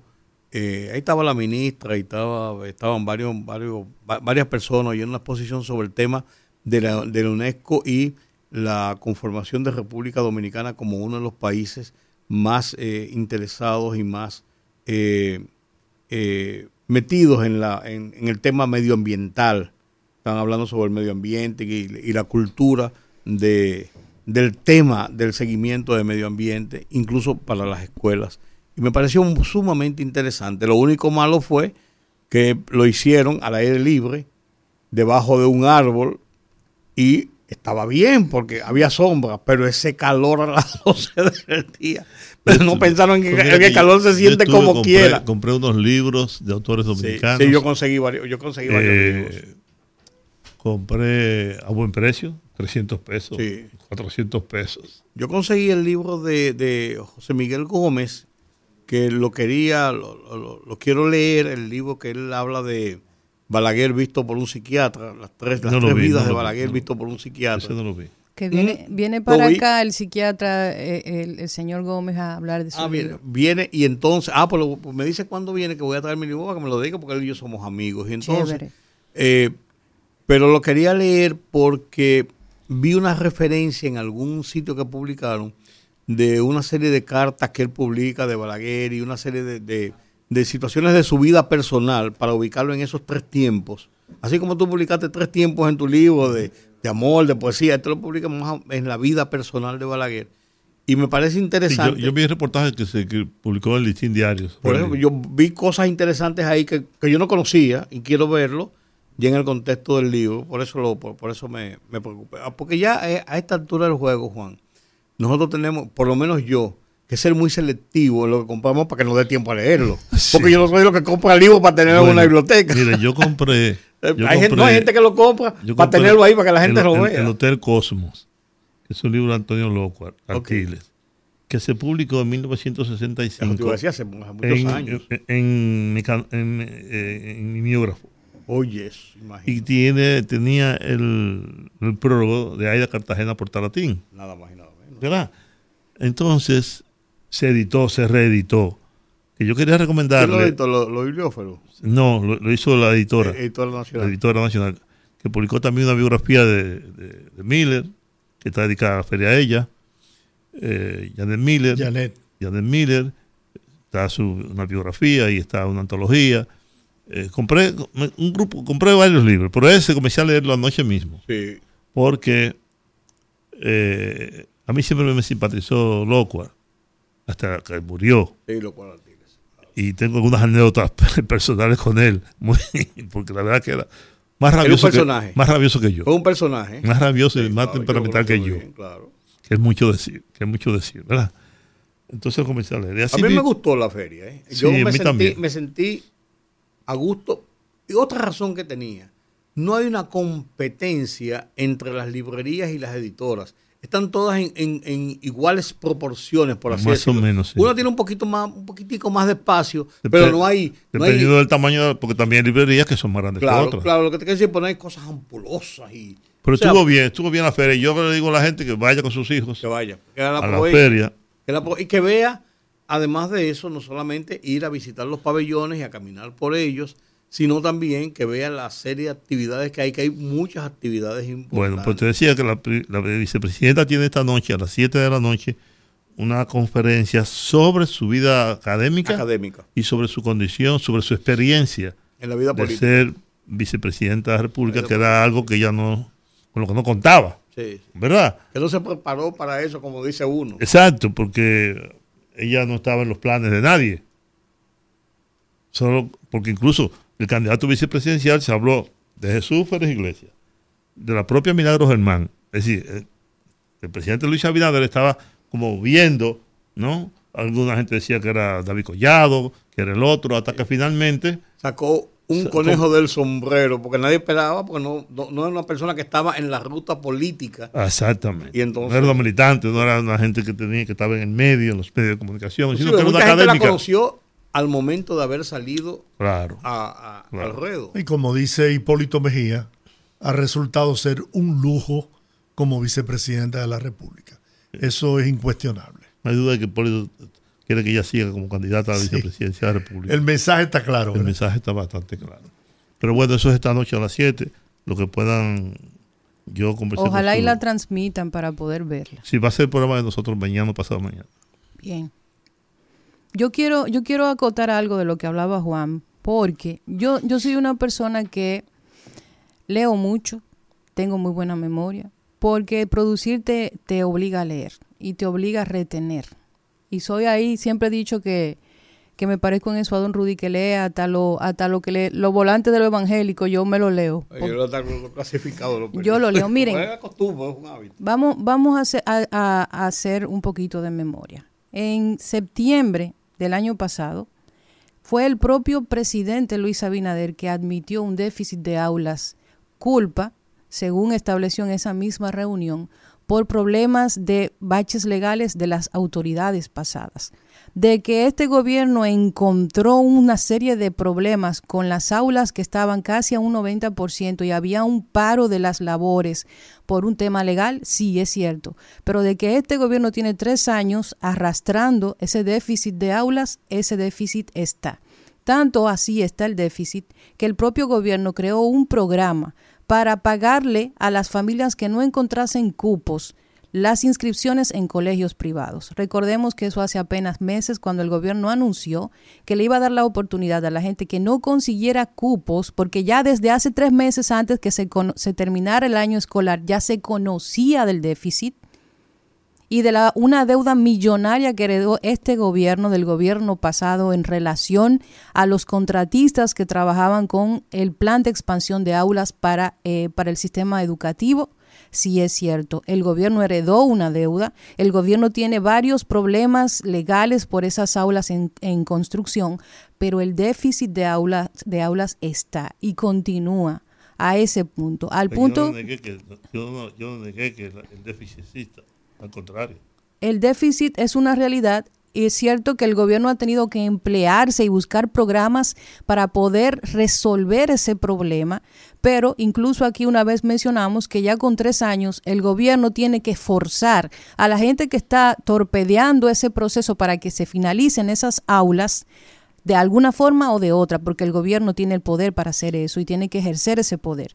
Pero de que hay un tema incluso tres meses antes, no importa el tiempo de antelación con el que usted se mueva, hay mucho, sobre todo en, escuelas públicas, que hay una, sobre, una sobrepoblación estudiantil que se conoce, que no es de ahora, que no es de este gobierno, pero que está. Que en un aula que lo ideal, según la currícula estudiantil, es 25, profesores tienen que lidiar con 40 y 45 muchachos, tienen que aceptarlo. Eso pasa hasta en los colegios privados. Entonces, eso es parte también de esa realidad para que ustedes sepan que no es una, una, información que surge de la nada, es un acto de sinceridad que tuvo el propio presidente de la República en una actividad en septiembre del año pasado, anunciando el déficit con cifras específicas y en esa misma actividad anunció las medidas del gobierno para hacerle frente a esa situación. Y no es solamente el tema legal, en muchas construcciones donde hubo eh, fraudes muy, muy claramente identificado. Señores, hay solares que se compraron en, que están en un fangal que no se puede construir ahí ni una casita de madera. Y construcciones con fallos estructurales que no se pueden tampoco dar eh, para que se pueda impartir Recibirla para darle clase y entrada a los estudiantes. lo que yo digo es, bueno, había una, una necesidad de construir una escuela en esa zona, en ese lugar esa tiene un problema legal. Sométalo a la justicia, recobre el dinero que usted tenga, y si no, pero si no, tú no puedes dejar eso al tiempo sabiendo que hay una necesidad de aulas en el lugar. Entonces, es lo que yo digo, y por eso hice la comparación con lo de la cárcel de la Victoria y las Pajas, de que porque hay una litis judicial que debe seguir y debe, y debe tener una consecuencia, tú no puedes privar primero, de la inversión que ha hecho el gobierno si es recuperable, uno, y dos, de dotar a la comunidad o a quien sea de la necesidad por la que se hizo esa construcción. Esa es, ese, esa es mi consideración. de la cárcel. Por eso yo puse el tema de la cárcel.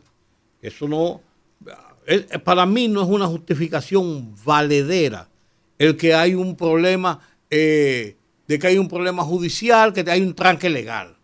No, si hay un tranque legal, vamos para la justicia con eso. Pero la, comunidad necesita esa, esa, esa, e, e, esa, escuela ahí, esas aulas ahí. O se recuperan esas, o se construye lo que tú quieras. Pero no es posible que la comunidad quede desatendida porque hay un problema legal. Para mí eso no es una justificación.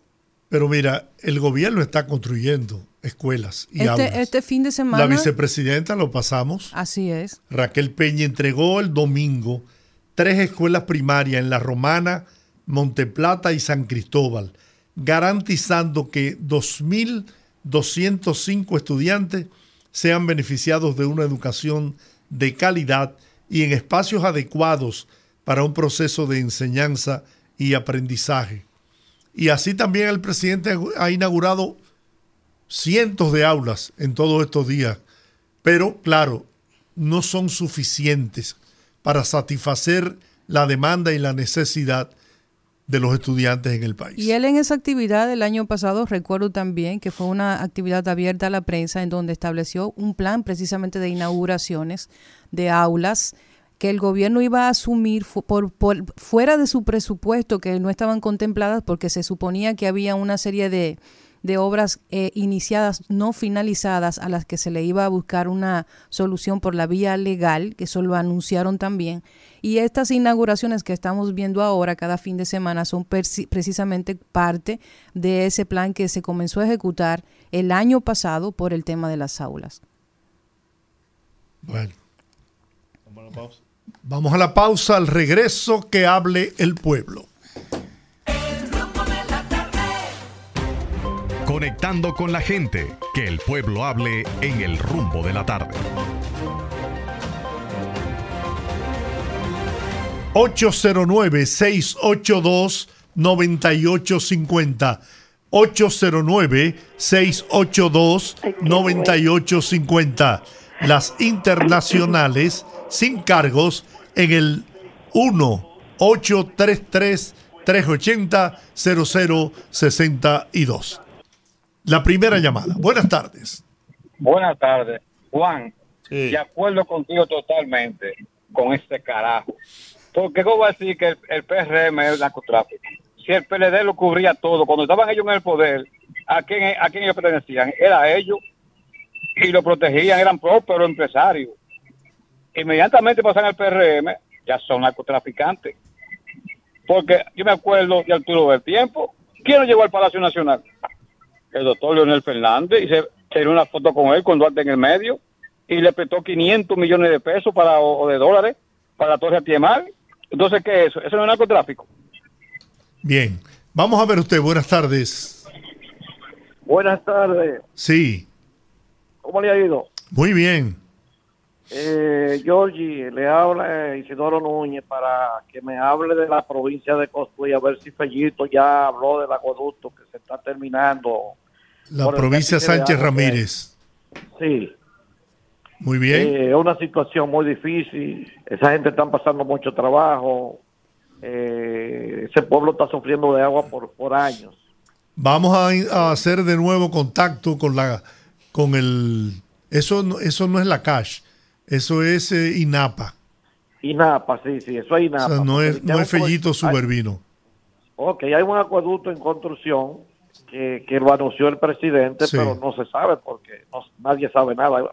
el problema es que hay una falta de agua en Vamos, vamos a buscar información y le prometemos darle respuesta en el día de mañana, si es posible. Ok, gracias. ¿Cómo no? Dígame usted, buenas tardes. Hola. Hello, people. ¿Y ustedes? Chovy Checker. Aquí, todo bien. bueno. Baja Boniquito sigue esperando por obra pública. Miren, señores, a mí no me importa.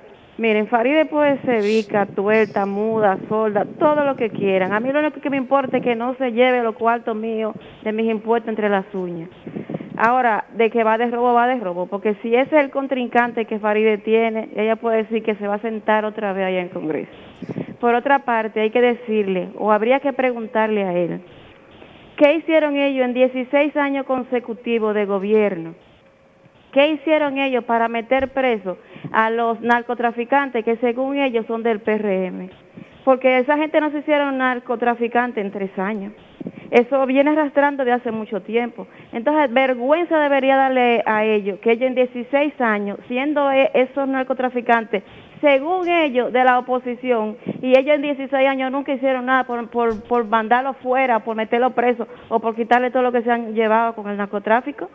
Ellos deberían de, darle la gracia a este gobierno, que aunque es de su gobierno, como dicen ellos, por lo menos lo están metiendo preso, por lo menos eso, y están firmando de tradición, sin vergüenza, ratrero. Ay, ay, ay, ay, ay. Esa boquita tuya. Buenas tardes. Buenas tardes, gran equipo. Sí, me baja el volumen del radio. El Señor lo bendiga a todos. Amén. Señores, yo le voy a decir algo.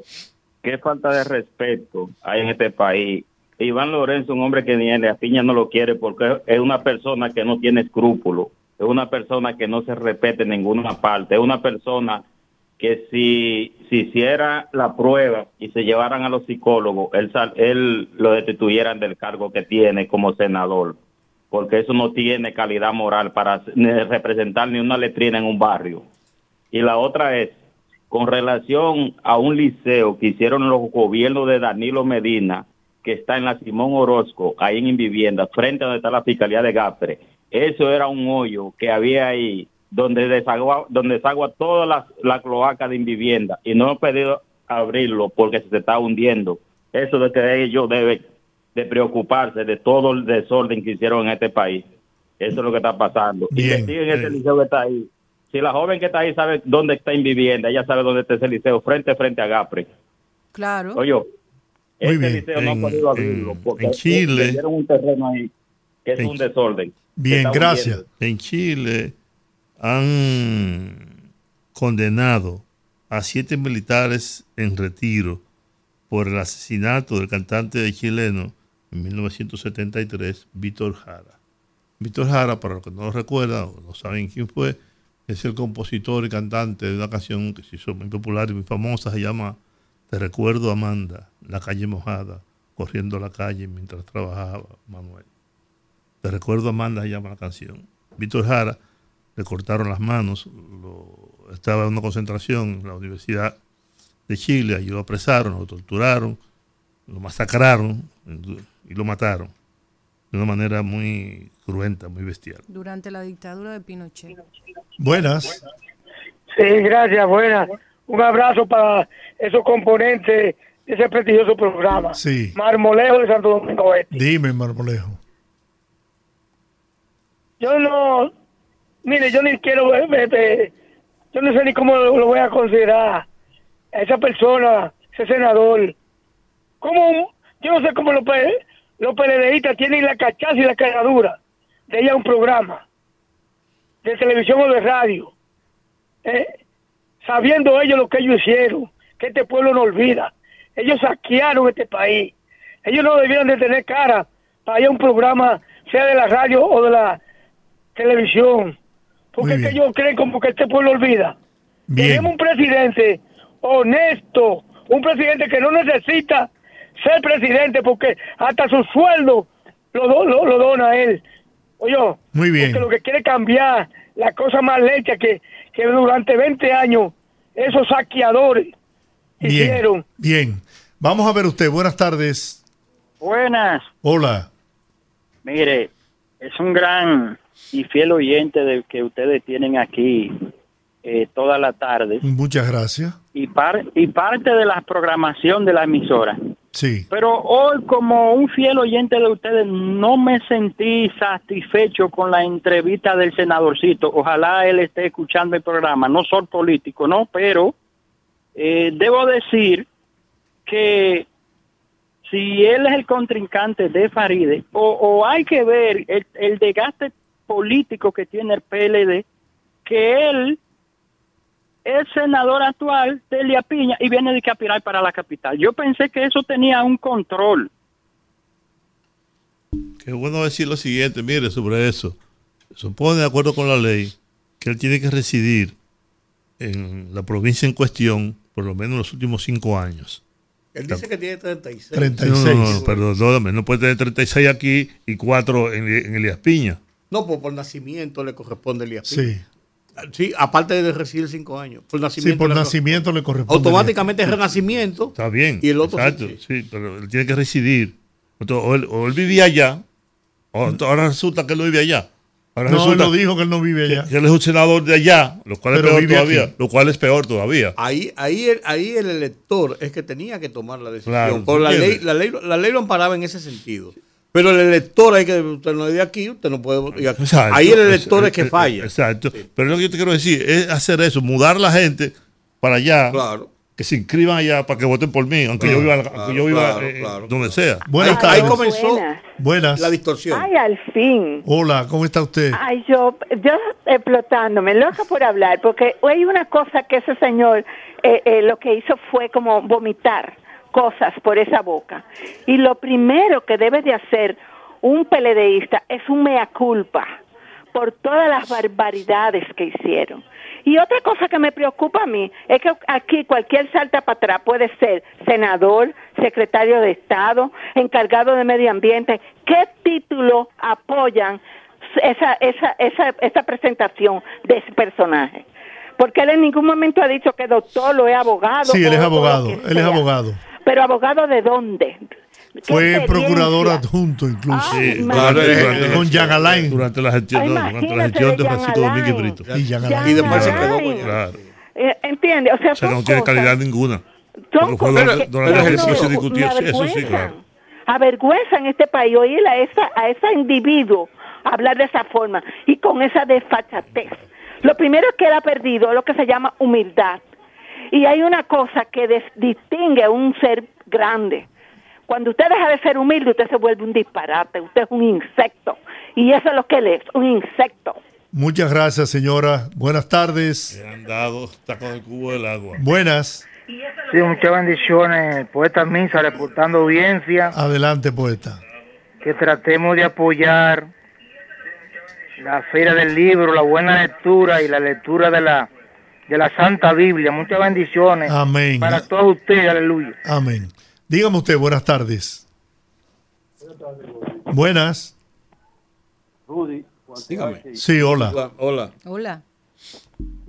Habla un poquito fuerte que no te escuchamos bien. ¿Me escuchan ahí? Ahora sí. Sí. Fíjese algo.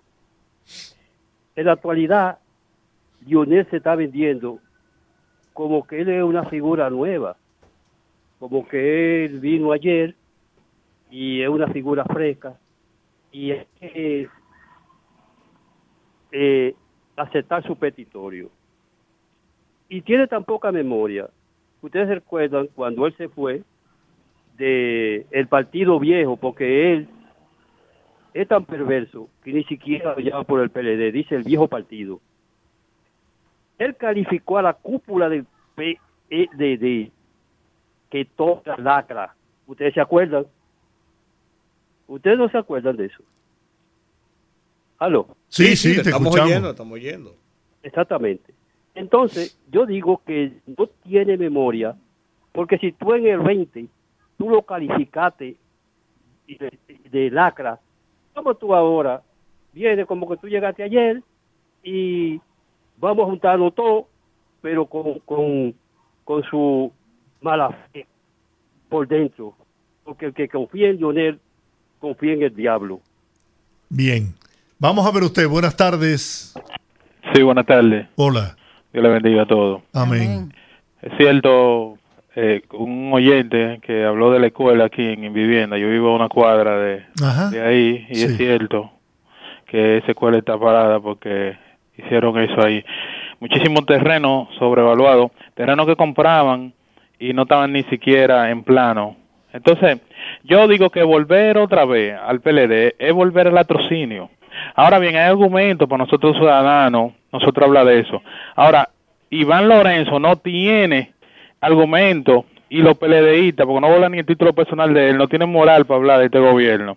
¿Por qué? Porque cómo ese señor va a agarrar y va a decir que, el- que este partido, este gobierno es un narcoestado. Él no sabe lo que significa un narcoestado. Un- narcoestado es que e- el, el, el narcotráfico no permite ni siquiera que, que entren narcoestados hay en México y en esos sitios donde el gobierno no puede ni siquiera eh, entrar, son manillados por, por, por esas bandas. ¿Y cómo él es capaz de, de decir eso? Así que él piensa ganar, así que piensa él atraer a, a, a- nosotros, los los votantes. Muy no, bien. Iván, está equivocado. Ellos tienen, como dijo una que llamó, una oyente, que tienen que ponerse un mea culpa el PLD. Muy ni bien. Danilo, ni Lionel, ninguno de esos han dicho, oye, es verdad que fallamos. Ellos, están, ellos se están vendiendo. Di- Oiga, oiga, ¿cuál es el lema de ellos? Volver a solucionar, pero ¿a solucionar qué? Aquí en este país. Muy bien, muchas gracias. Buenas tardes. Buenas. Eh, lo que pasa es que ahorita la comunicación como que se cortó, tienen un problemita ¿eh? Sí, de la comunicación. dígame. Cuando yo cuando yo decía del, del, del senador que hasta donde yo tengo entendido había un límite de que si usted era de la capital, usted por lo menos no podía venir a aspirar a Santo Domingo Este o Santo Domingo Norte. Entonces, no entiendo cómo el senadorcito, lo voy a llamar así, ojalá esté escuchando este programa por la despachatez que él se, se gasta en diferentes programas, que ya lo he escuchado en diferentes programas también. Delia Piña, él quiere venir a aspirar aquí, a la capital. No, no entiendo eso. Tal vez ustedes podrían decirme algo, porque quizás como yo no soy político, ni tengo eh, eh, esos datos tan definitivamente, pero sí tenía entendido que una persona de una ciudad no podía ir a aspirar a otra. Entonces, por eso me refería al desgaste político que tiene el PLD, porque ellos antes, nada más que ver por qué perdieron las elecciones pasadas y van a volver a perder porque no tienen posibilidad ninguna. Bien, gracias. Buenas tardes. Buenas tardes, Juan, y a todo Sí, el hola. equipo desde el Bronx, New York. Hola. Adelante. Tú sabes cuál es, cómo lo bautizaron al senador allá en su pueblo. Iván Molondrón Babas, así que le dice. ¿Cómo? Allá, Iván Molondrón Baba, allá en Elia Piña. Ah, Iván Molondrón Baba. Baba, ese es su nombre que le han puesto ya su, su munícipe a él, su compueblano, porque no tiene nada que hablar, nada más que Baba. Hola. ¿Qué Bueno, sí, con relación al senador, él desconoce la composición social de la capital. Él ni siquiera dijo dónde vive, ha hecho en la capital, a quién conoce, quién lo conoce, los barrios, los clubes, las acciones comunitarias. Que no va, eso no, no- no. Ah, Vamos, cójalo con risa, señores. Gracias. Bien, gracias. Hola. Gracias. Entonces, ¿qué dicen ustedes? Bueno, parece que al, al- al senador no le ha ido, No ha ido no- bien, no le ha ido bien. no le ha ido bien. Hola, buenas. bien, no le ha ido bien. Sí, buena. Yo soy de Yaciña y él allá no se va a reír porque los números no le dan. No le dan, yo se lo dije ahorita. Claro que no le dan los números, va a perder mucho a poco allá. Gracias. Seguimos. Gracias. Hola. Hola. Sí, buenas tardes. Sí, buenas, tardes. Sí, con respeto, señores, pero eh, cada quien tiene su derecho a opinar, porque los PRMistas hablan y hacen de que cualquier cosa y no dice nada. ¿O ¿Cuál es el problema de él? ¿O va, él tiene su razón o no tenga ese problema de él? No, pero él ¿O tiene opinó y la otra gente está opinando también. Claro. Sí, pero el problema es Como que sé que te esto- gusta el dulce de leche, por debajo de la puerta te metí un Es ladrillo. verdad, no, que, que- que es verdad que, que este partido se hizo contra el narcotraficante. El, el poder de Santiago no contra las la, la, las elecciones del PRM, la copió, o sea, fue, fue realidad, y están Claro. ahí. Entonces, no, puede- no- no se puede negar. Es un, es un partido del narcoestado, es verdad. Él Bueno. está dando su opinión también. Sí, claro, claro. Y yo le dije a ti, como sé que te gusta el dulce de leche, por debajo de la puerta te metí un ladrillo. Eso es lo que le ha pasado al, al senador. 809-682-9850. Nos quedan dos minutos para recibir dos llamadas. Así que aproveche esta oportunidad, porque de lo contrario tendrá que guardar para mañana sus preguntas o sus intereses. Buenas tardes. Buenas. Bueno, para dar mi opinión, sí, mira, en realidad yo creo que de corrupción no puede hablar ni de este, ni este partido ni el pasado tampoco, porque en toda la, en todos los ranchos se cuecen habas, como dicen. Y, y la de gran diferencia que por lo menos del pasado gobierno, de los pasados no habla de qué hizo, pero este no ha hecho nada. Muchas gracias. Bueno. Vamos a ver usted. Buenas tardes. Buenas tardes. Sí. Entonces, ¿es cierto o es mentira que quien nos gobierna hoy como primer mandatario andaba en helicóptero de Mickey. ¿Sí o no? ¿O ustedes no saben, no lo han visto, porque ahora las redes han desbordado el secreto de Estado, que era el filtro de algunos medios de comunicación. Bueno. Yo espero respuesta. Yo lo que pienso es que eh, Eso si no alguien sido- tiene eso no- alguna... eso no ha sido la discusión. No, en absoluto. Pero bueno. Señores, terminamos por hoy. Gracias por habernos acompañado. Mañana a las 5 de la tarde. Bueno, vamos a tomar esta llamada. Buenas tardes. Nos quedan unos minutos, unos segundos. Dígame. Buenas tardes, bendiciones. Amén. El mejor gobierno que ha pasado por República Dominicana de las últimas décadas es el PRM, un gobierno responsable, honesto, transparente, con un presidente con un objetivo de cambiar toda esa corrupción que había anteriormente por un gobierno transparente. Eso es Luis Abinader Corona. Buenas tardes. Bien, muchas gracias. Ahora sí nos despedimos. Hasta mañana a las 5 estaremos aquí los poderosos en el rumbo de la tarde. Bendiciones para todos. Rumba 98.5, una emisora RCC Media.